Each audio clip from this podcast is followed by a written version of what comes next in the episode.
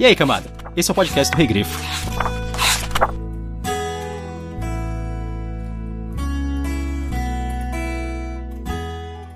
Às vezes um homem não sabe quão ferido está até que outra pessoa verifique o ferimento.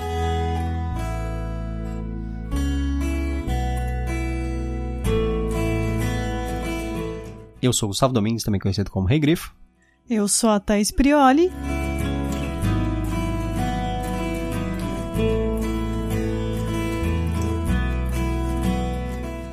E hoje nós estamos aqui para falar sobre A Fúria do Assassino, o terceiro livro da saga do assassino escrito pela Robin Hobb. É, a Fúria do Assassino ele foi escrito em 1997 e lançado originalmente no Brasil pela editora Leia em 2014, traduzido pelo Orlando Moreira, que é essa versão que a gente está utilizando agora, né? Isso, a versão da Suma, ela teve uma a tradução apenas revisada, não foi uma nova tradução. Sim, é, a editora Suma das Letras, ela atualmente é quem detém os direitos da trilogia e da, das demais obras do Robin Hobb. Ela tá relançando desde o início. Então, atualmente, assim, bem recentemente, ela lançou O Aprendiz Assassino, que é o primeiro livro dessa trilogia. E aí a gente tá fazendo aqui o podcast do terceiro, que é A Fúria do Assassino, que vocês descobriram ao longo do podcast, que é o título mais mal traduzido de todos os tempos. É, caso você ainda não tenha lido o primeiro e o segundo livro, você pode tomar spoiler já desde de agora. Então tome cuidado. É, exatamente. Logo na, na primeira parte da discussão, que seria a discussão sem spoilers, é sem spoilers desse livro. Mas ele vai ter spoilers dos livros anteriores, é muito difícil de não fazer nenhuma discussão a respeito da história até agora. Um ponto que eu já ouvi muita gente falando assim, ah, por que, que eles não, a Suma não continuou, né? E começou pelo, pelo navio arcano, né? É... Pela continuação do navio arcano, né? Isso, navio arcano, é. navio arcano já saiu. Eu acho que teria um problema porque, uma, o primeiro livro está esgotado. Sim. Não se acha mais. E sabemos como as pessoas são, né? Por mais que pudesse começar do navio arcano, uhum. muita gente não começa. Então é muita gente que ficaria de fora. Eles poderiam também lançar é, o primeiro dessa saga e o primeiro da outra? Poderiam. Uhum. Mas eu não sei o quanto o mercado está bom para isso, né? É, sem falar que assim, eles. A tradução em geral é uma das coisas mais caras, e aqui no caso, eles já têm a tradução pronta, eles só precisam fazer uma, uma revisão. Então, para eles é muito mais fácil lançar um atrás do outro agora.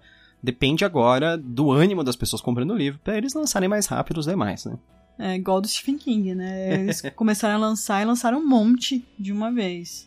Então vamos ver. Comprem bastante para lançar. o mundo do Realm of the Elderlings, que é o reino dos antigos, ele é dividido em a trilogia do assassino, que já foi lançado pela lei completa e está sendo relançado pela Suma. Os Mercadores de Navios Vivos, que já saiu o navio arcano pela Leia. Que é o primeiro, né? É o primeiro, que são quatro livros. Depois nós temos The Tawny Man Trilogy, The Rain Wild Chronicles, é, The Feats and the Full Trilogy e The Willful Princess and the Piebald Prince, que seria uma prequel dos demais. Sim, é uma prequel de tudo, né? Pelo é. que eu entendi. Ele veria antes da trilogia do assassino, inclusive. Isso sem contar que tem outros contos por aí, tem até uma numa Antologia. coleção de contos, não sei se é da Lei ou da Suma, que tem dos dois, que tem um conto da Robin Hobb que é Espaço nesse mundo. É, a Robin Hood, ela, depois que ela passou a ter sucesso com as histórias desse universo, ela passou a explorar muito mais ele e se concentrar muito mais nele. E ela foi bastante prolífica nele, né? Na verdade, maior, todas essas histórias aí que a gente falou basicamente são trilogias. Inclusive, o, o Rain Wild Chronicles é uma quadrilogia, são quatro livros. Assim como os Mercadores. É, Mercadores acho que é só trilogia. É trilogia? É. Todos são trilogia, menos o Rain Wild Chronicles, ah. que é ah. quadrilogia. Thaís, sobre o que, que é a Fúria dos Assassinos? Então a gente vai fazer um resumo que nós fizemos mesmo, que a gente achou um pouco melhor que da, do que o da editora, que é após sua experiência de morte e ressurreição e a morte do rei sagaz, Fitz está em isolamento e pensa no seu curso de ação junto com Bronco e Breu.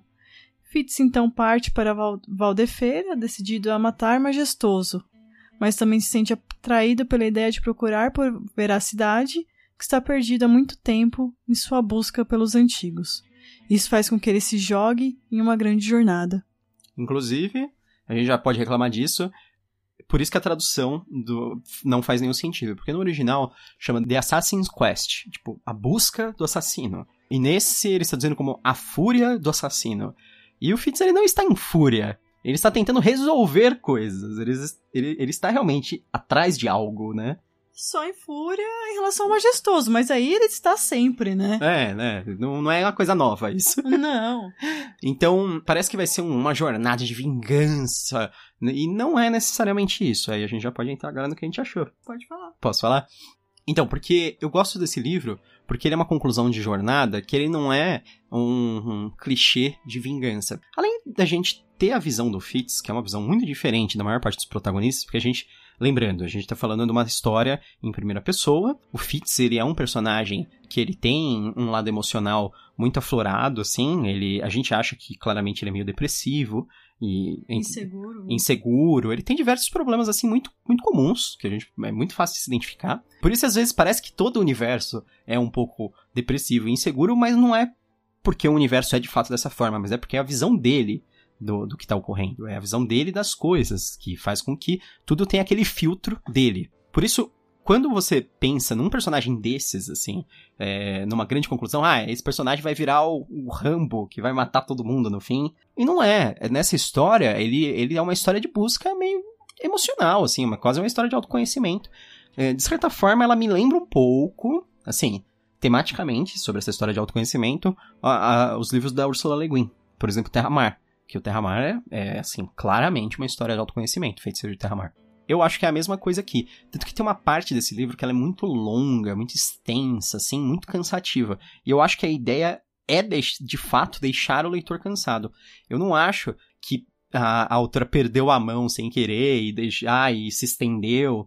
Eu acho que não, ela quer passar aquele, aquela ideia de desesperança, aquela ideia de esgotamento mental do Fitz e dos personagens desse universo, que eles não aguentam mais a situação que está ocorrendo, sabe? E como que eles conseguem perseverar, mesmo quando já, já passou muito do limite do aceitável tudo. Então, eu acho que é isso que esse, esse livro faz muito. Ele é sobre não apenas é, sair correndo para se vingar dos seus desafetos, mas tentar resolver as, as coisas de forma clara e tentar conhecer a si mesmo nessa jornada gigantesca que acaba sendo. Então, eu gosto bastante. e você, Thais, o que, que você achou desse livro? Eu gostei bastante, eu li a trilogia em menos de um mês. Uhum. Acho que isso foi até um problema, porque eu, eu acho que eu não aproveitei tão bem os livros quanto eu deveria. Mas eu gostei bastante. Eu acho que a Robin Hobb, ela faz algumas coisas que eu gosto. Ela já fez no segundo e nesse terceiro, que é te lembrar o que estava acontecendo na história, mas de uma maneira simples. Logo no início, você vai saber o que estava acontecendo. Você não vai precisar ler alguns capítulos do último para tentar lembrar o que estava acontecendo. Porque a gente tem que lembrar que lá nos Estados Unidos, cada um saiu com a diferença de mais ou menos um ano. Eu gosto do Fitz como personagem, eu gosto de todos os outros personagens, os que são apresentados nesse, nesse livro também, como a Panela, a, a Esporana. Eu gosto da Catherine como personagem. Uhum. E aqui a gente acaba conhecendo ela bem mais. Sim, porque ela acaba se tornando uma personagem bem central na história. Assim, apesar dela ser central nas outras, ela mais ia e voltava. Nessa ela meio que se mantém, né? E, e eu gosto do Majestoso, apesar de tudo, como vilão. Ele é um vilão muito crível. Uhum. Ele é um vilão inseguro, assim como o Fitz. É, é ele, ele, a, a, diferença é que ele é meio mimado, né? Ele tem Isso. umas coisas diferentes que apesar dele ser parecido com o Fitz em alguns pontos, e, o que torna ele realmente o vilão é essa, esse outro lado dele, dele, dele ser egocêntrico mesmo, né? Sim. Hum. E a gente sabe de pessoas assim. O legal é que você realmente consegue identificar pessoas no livro. Eu, como eu disse, eu li muito rápido, então eu gostei bastante do livro. Vamos pros spoilers? Vamos. Já. É. é melhor, porque tem muito spoiler nesse aqui.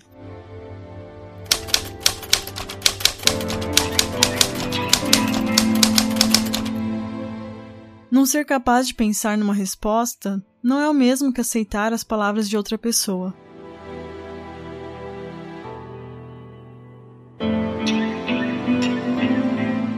Muito bem. É, o que, que, acontece então nesse livro? Assim, muita coisa, mas vamos tentar falar é, de forma resumida, né?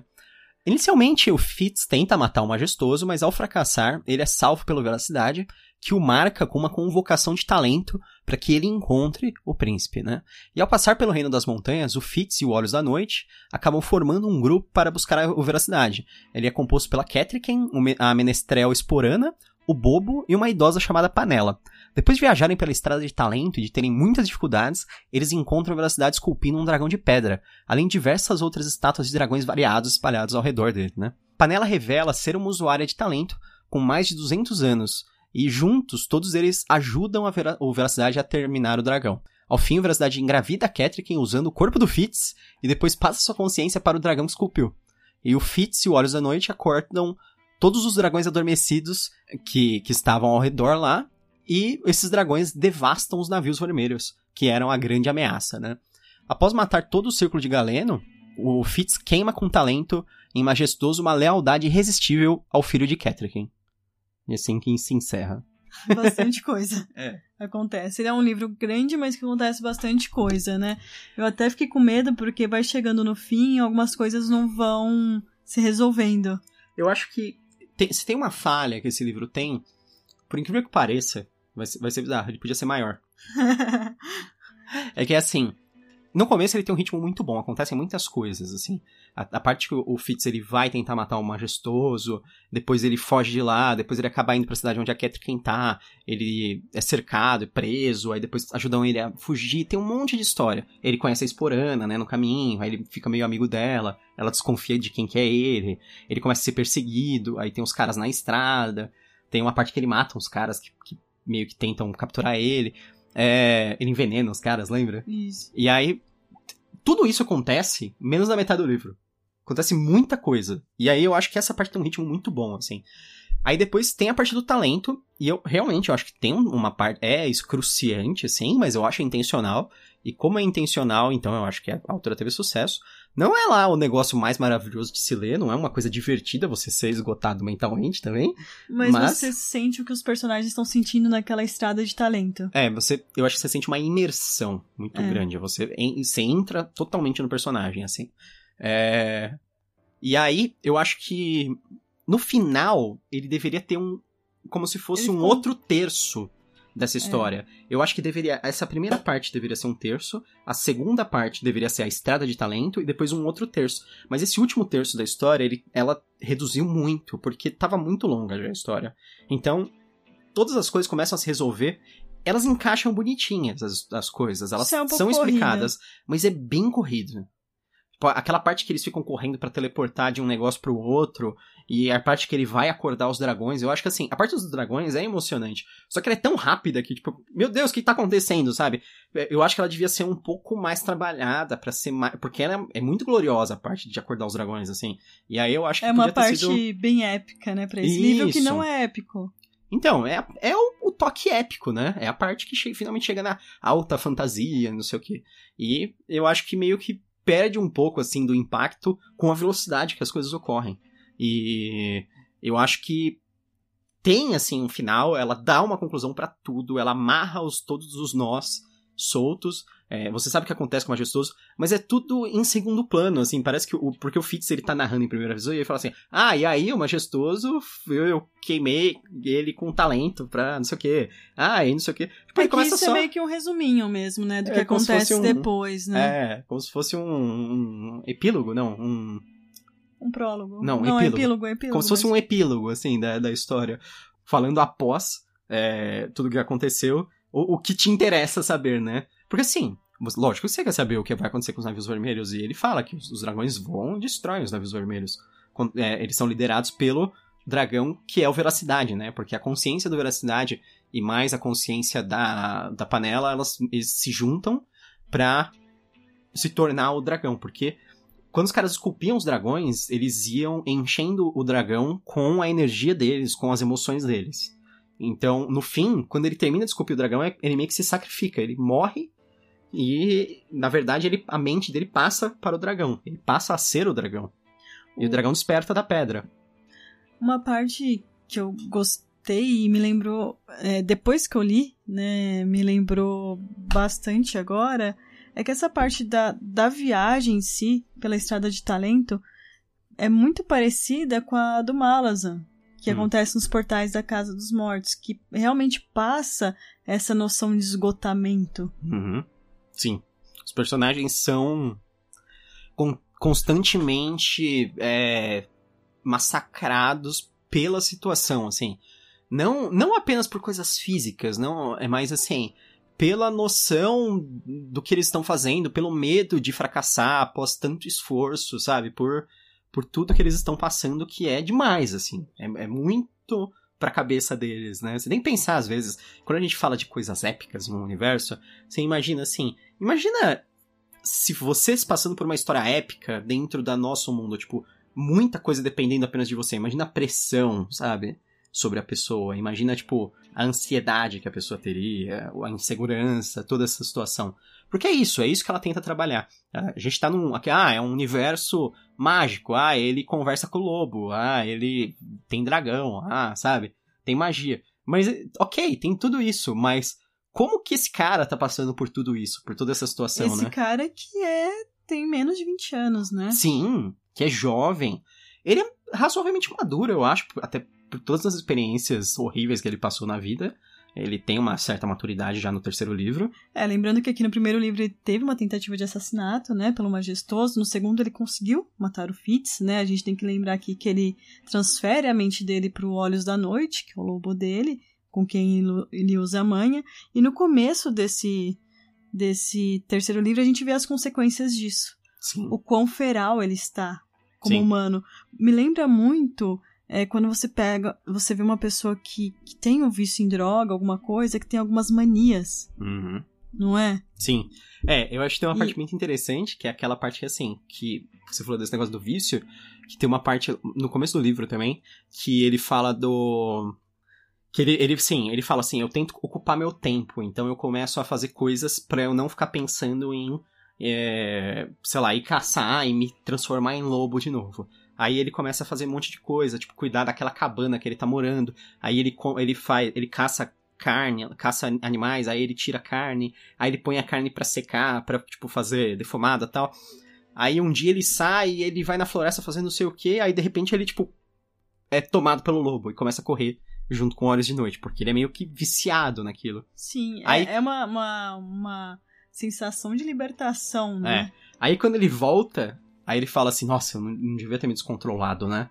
Aí ele volta no dia seguinte, e aí, tipo, tá tudo zoado a casa, e as, as carnes estão estragadas. E aí, quando ele começa, aí ele acha muito estranho, e aí ele se toca.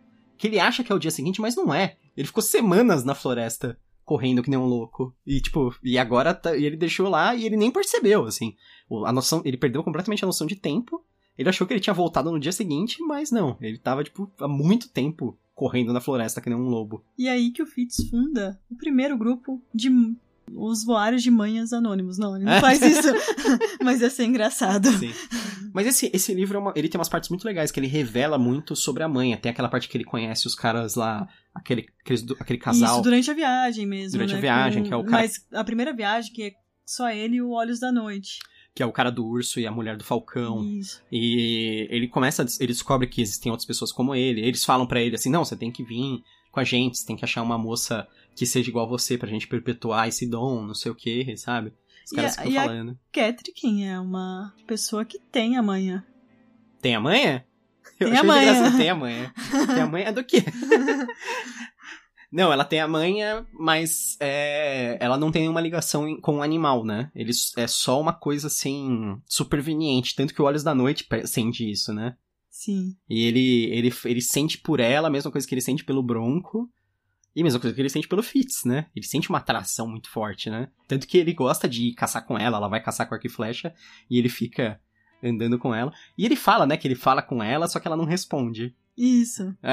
Mas ele tem quase certeza, o lobo, né, fala, Isso. Olhos, de noite, Olhos da Noite fala que ele conversa com ela, mas ela não responde, mas ele tem quase certeza que ela tá ouvindo. Olhos da Noite é um dos melhores personagens também, né? Sim. Ele tem uma frase que é muito boa, que ele fala alguma coisa sobre o Fitz, eu acho que tentar matar o majestoso a todo custo, né? E que como isso não dá frutos, né? É. E aí o Fitz até compara, mas ah, é igual quando você fica caçando porco espinho, né?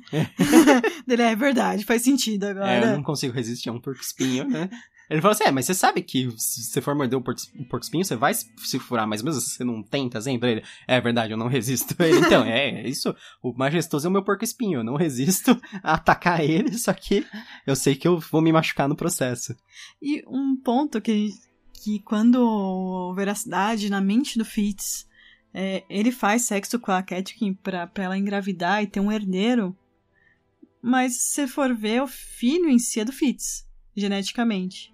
É, mas aqui, assim, geneticamente também o Fitz é muito parecido com Veracidade, porque ele é sobrinho, né? É. Porque ele é filho do irmão mais velho do Veracidade. Sim. Então, assim, tipo, mesmo. Talvez eles. Tanto que falam que o Fitz é a cara do Cavalaria, que é o pai dele, que é o irmão mais velho do Veracidade. E eles falam que a Veracidade é razoavelmente parecido com o Cavalaria também. Sim, o majestoso é menos, mas porque ele é filho de uma. é, da segunda esposa do rei sagaz. Isso, que aí eles, eles que são. é o desejo. É, que eles são de um povo diferente, que eles têm, tipo, umas, umas coisas étnicas mais né? diferentes. Eles são mais brancos. Hã? Isso. É, então. Porque o pessoal da costa, eles têm a pele mais escura, tipo, o Cavalaria o, e o, o, o Fitz e o Veracidade, tudo indica que eles são, tipo, é, eles têm cabelo encaracolado, eles têm a pele escura, umas coisas assim. Isso. Porque o pessoal mais das montanhas é mais branco e loiro, tipo a Catrikin, né? Ela é Isso, branca é. e loira.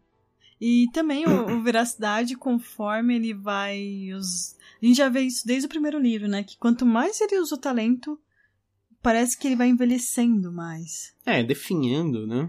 Ele É. vai esgotando a, a energia vital dele, a vida dele.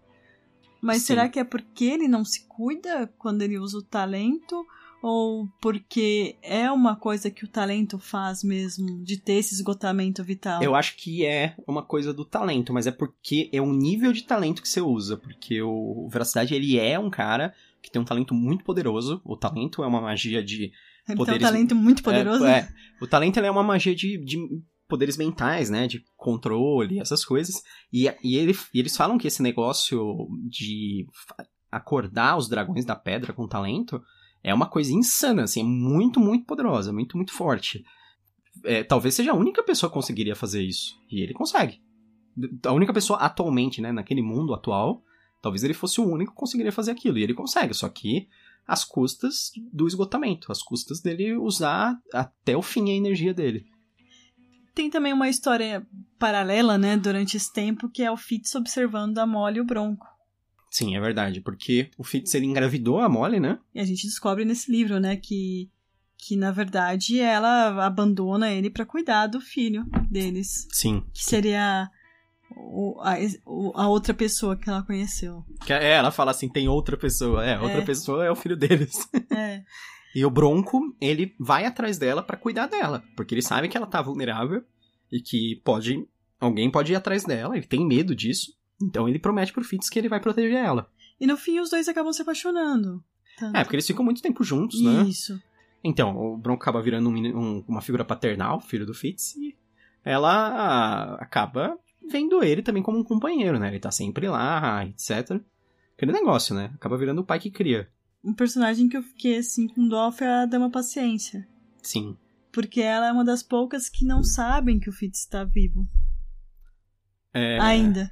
Sim, é, até o fim a gente não tem nenhuma notícia a respeito disso. E ela é uma pessoa legal, que, tipo, sempre é, se esforçou muito por ele e por todo mundo.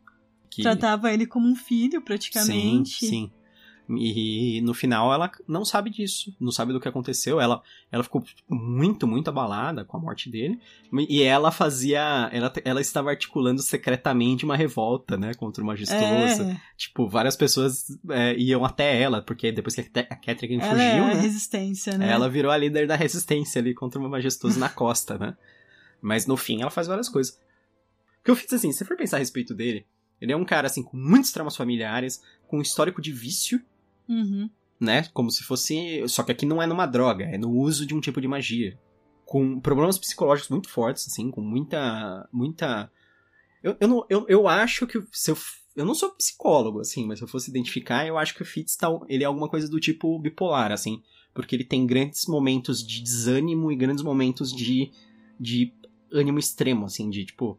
Ele, ele corre muito entre esses extremos. Tipo, às vezes ele tá muito animado para fazer as coisas, muito feliz, e às vezes ele tá muito desanimado e muito para baixo e muito deprimido, sabe? Que é quando o livro começa a se arrastar, né? É, exatamente.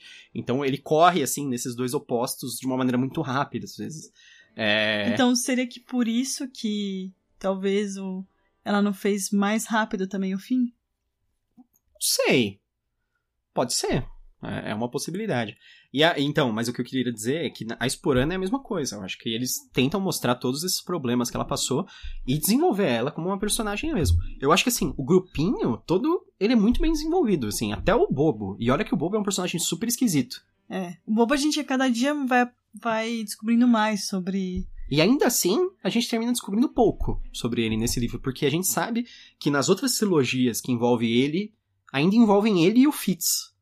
Sempre. As histórias ainda sempre giram em torno deles. Porque a gente descobre que sempre as histórias deles vão estar entrelaçadas nesse livro, né? Sim.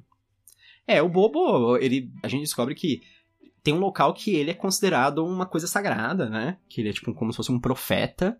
E, e tudo indica que ele realmente é alguma coisa muito especial. Que ele é velho, que ele. É, ele, ele a gente não sabe o gênero dele, né? Fica, é, porque ele é andrógeno e não fica claro se, se ele é homem ou mulher, ele é, tipo, não binário, sei lá.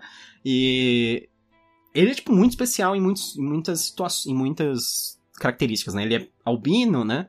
E tudo dá a entender que ele tem alguns poderes especiais, assim. Isso. E que não ficam claros. A gente descobre muitas coisas, mas ao mesmo tempo é, fica com muitas perguntas novas.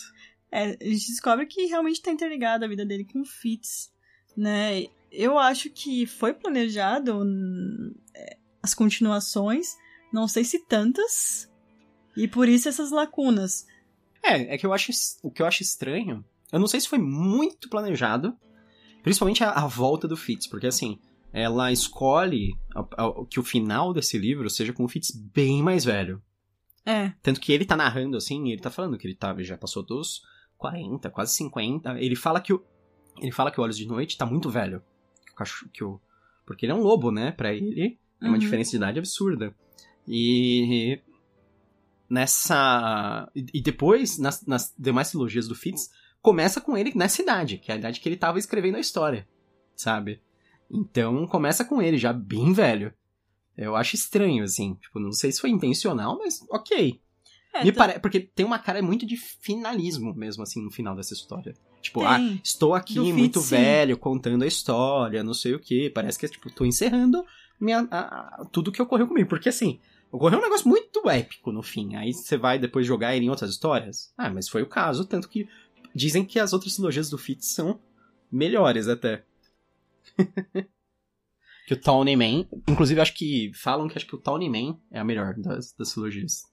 Vamos ver. É, o Tawny Man é qual delas? É a terceira, né? Não, é a segunda do Fitz. Ah, tá. Mas terceira na ordem. Terceira na ordem, é. Porque a última do Fitz é o é, Fitz and the Fool, né? Tipo. Que começa com The Fool's Assassin, um negócio assim, Fool's Gold. Que, ela, que era os livros que estavam saindo em inglês enquanto estava saindo a primeira trilogia aqui em português. É. É que a primeira trilogia, ela teve outras capas também, né? Teve Sim. a primeira capa que não saía mesmo. Uhum. Né? Aí a segunda dá aquela visão de épico, que é um, um pouco problemático, eu acho, pra essa trilogia, que a expectativa vem errado. Sim. Não tô falando que as capas não são bonitas, são bonitas, mas eu acho que a expectativa do leitor vai totalmente errada ali. Uhum. Mas voltando aos personagens, tem a panela. Sim. A panela é interessante porque ela ensina alguns truques pro Fitz, principalmente para ele conseguir continuar na estrada do talento, uhum. que é uma coisa bem difícil para ele. Também ela é uma estudiosa muito, muito antiga. E ela acaba ajudando eles, né? Sim. A gente descobre que a panela, ela fez parte, né, de, uma, de um círculo de talento no passado. E que ela foi expulsa do círculo porque ela matou um outro, uh, um outro membro do círculo, pelo que eu entendi. E aí ela virou, tipo, é, uma pessoa desgraçada, né? Uma pessoa é. em desgraça. E, e foi meio que exilada, talvez. E aí ela se tornou essa viajante, acumulando é, experiências. E aí ela acaba chegando nessa situação mas é dá a entender que, tipo, foi intencional o fato dela estar tá lá, sabe? Que ela sabia que tudo aquilo levaria aquilo. Tipo, que ela foi guiada de alguma forma pelo talento. Pelo que eu percebi, assim, das conversas deles e tal. Porque, assim, seria muito coincidência um dos últimos usuários de talento poderoso tá lá naquela situação, sabe? Junto é. com eles, viajando.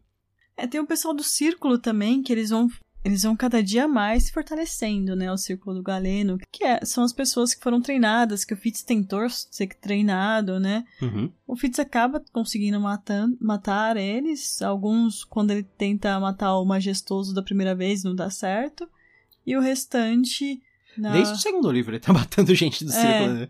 E o restante é, um, é bem na hora que tá meio que tudo acontecendo ao mesmo tempo, né? Sim, sim que é meio corrida, inclusive por causa disso, né? Porque tem uns, umas. Uns, tem um showdown, né? Que é uma luta final entre ele e os, os personagens que faltam. Tem um personagem que morre que ele acha morto no, do nada, né? É. Que eu acho até legal, assim, essas situações desse jeito. É, assim, não, tipo, precisa não precisa matar todo mundo. todo mundo, né? Exatamente. E o Majestoso, em nenhum momento vai ele perseguir, né? Ele tá lá.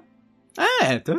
Que é o que faz sentido. É, ele, é o, ele é o rei. Ele é. vai, tipo, vai pessoalmente correr no, no lugar mais perigoso do mundo lá pra pra ir matar o, os desafetos dele. Não, ele manda os, os Minions. Mas quando o Fitz ele volta, meio que pra se vingar do majestoso, uhum. você fica, hum, será, que, que será que ele vai fazer, né? É. E ele faz a melhor coisa, que é usar o talento para que ele fique totalmente fiel, né? Uhum. Ao filho da Catrick. Que é meio que o filho dele com vera... e o do Veracidade, né? É. o filho de todos.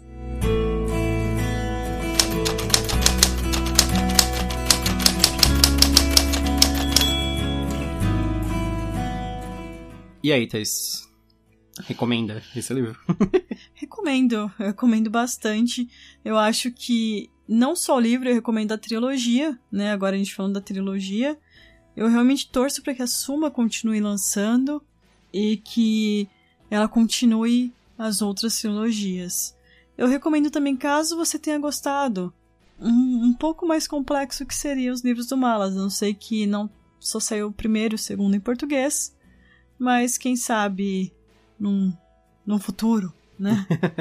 Os ah, demais, né? Alguém se esgotar, alguém já não compra e, e começa uhum. a lançar o terceiro e assim vai. E é. você, é. você recomenda? Sim, eu recomendo bastante. É, eu gosto por ser uma. Por ser uma fantasia muito diferente, uma conclusão de fantasia muito diferente, por ter um foco muito diferente, uma coisa muito mais pessoal, ao invés de, de universal. Existem os riscos é, universais, o risco do mundo, o risco do, ah, tudo que, que ocorrerá se nós fracassarmos, existe. Mas a gente está vendo através das emoções do protagonista tudo que está ocorrendo. Então, eu acho que normalmente, mesmo quando tentam fazer esse foco, eu acho que eles não têm tanto sucesso. Eu acho que esse é um, o livro de maior sucesso, na minha opinião. De narrativa em primeira pessoa, de uma história super pessoal, é, de fantasia. Então, é, eu recomendo muito. O, a minha recomendação vai ser também o Terra-Mar, que é o Feiticeiro de Terra-Mar, da Ursula K. Le Guin, que é um outro livro muito mais curtinho, muito mais rápido de ser lido, mas que eu acho que tem essa jornada pessoal, essa história do personagem em autoconhecimento. Aí vai ser a história do Ged, é uma história muito mais antiga, né? Vai ser uma história dos anos 70, enquanto Isso. a gente tá falando aqui da Robin Hood já final dos anos 90. E. Que deu origem a muitas histórias, né? Sim, o, o Feiticeiro é. de Terra-Mar. Se você for ler, você vai ver que ele é a inspiração para o Nome do Vento, até Harry Potter, diversas outras coisas. Tem muitas coisas ligadas a ele. Eu acho uma das melhores séries de fantasia, assim. É, são super curtos os livros, mas são muito carregados de conteúdo, apesar do, do, da extensão. Nosso próximo podcast será História da Sua Vida, do Ted Chiang, que teve uma adaptação que é A Chegada, aquele filme com a Amy Adams que foi indicado ao Oscar de melhor filme. A história da sua vida faz parte do livro A História de Sua Vida e Outros Contos, de Ted Chiang, que é uma, um livro de coletânea de, só desse autor. A gente não quer fazer todos os contos desse livro. A gente quer fazer a princípio só desse conto em específico, porque a gente gosta muito do filme. Mas eu sei que assim, todos os outros contos dele são muito legais, então vamos pensar a respeito depois. Mas Sim. Por enquanto, vai ser só História da Sua Vida. Espero que vocês tenham gostado desse episódio.